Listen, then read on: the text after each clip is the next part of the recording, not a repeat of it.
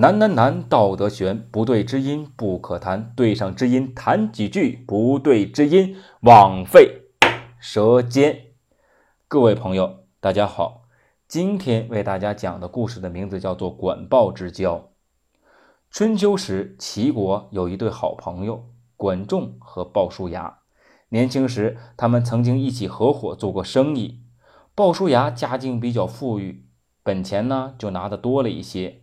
而管仲家境比较贫寒，本钱就出的少了一些，而赚到钱后，鲍叔牙都会多分给管仲一些钱，但是从来没有考虑本钱的多少和与管仲之间利益得失的问题。后来呢，管仲和鲍叔牙分别做了齐襄公两个兄弟公子纠和公子小白的师傅，从此便步入了政治的舞台。当时齐襄公荒淫无道。公元前六八六年，管仲协同公子纠前往鲁国避难，而鲍叔牙协同公子小白到居国避难。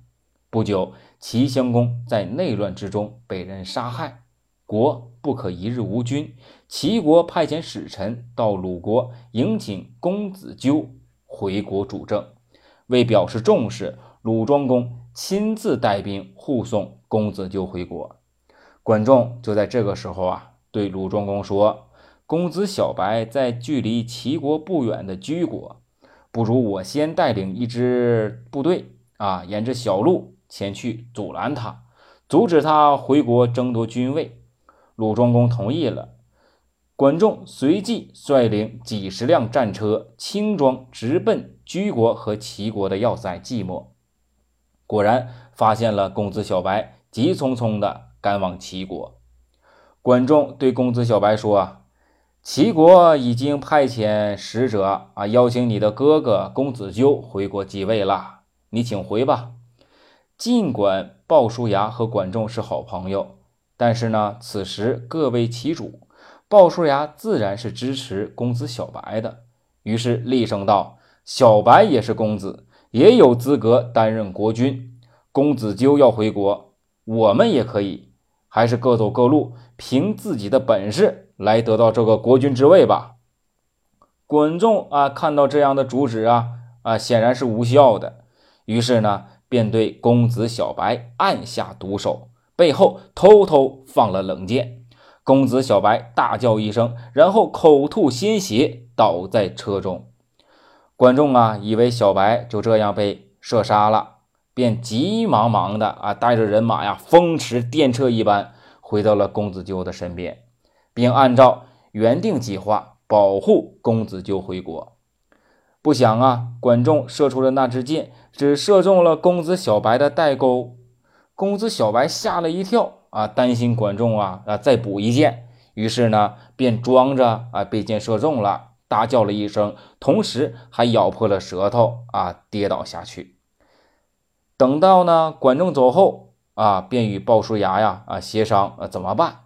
于是鲍叔牙便说：“我们抄近道，抢先啊回到齐国。”于是呢，他们就按照这个计划啊，首先回到了齐国。到了齐国之后啊，他们并跟大臣提议，由公子小白立即继承国君之位。然而这个时候啊，大臣们都拿不定主意了。有的说呀，使者已经到鲁国接公子纠回来担任国君了，呃，怎么可以立小白呢？啊，还有的说长幼有序啊，公子纠大啊，应该立公子纠。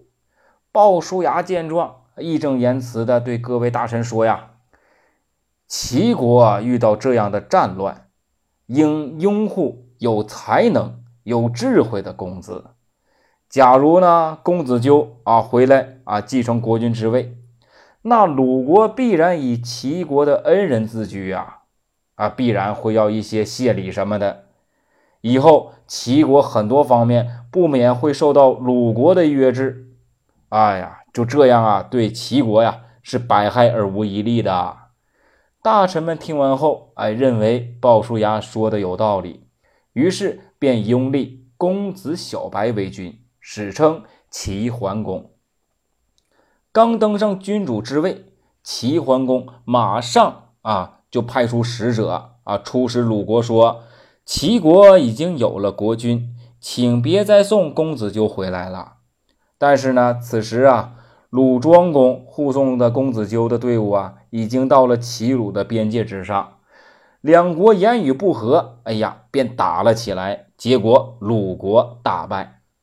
齐桓公又派出兵直逼鲁国成都，于是啊，以攻城为要挟，要求鲁国啊杀死公子纠，并将射杀齐桓公的凶手管仲啊交出来，由齐国处理。鲁庄公啊无奈之下，只得应允。管仲呢被押到齐国后，乃他的好朋友啊鲍叔牙亲自来接见他。还推荐他做齐桓公的助手。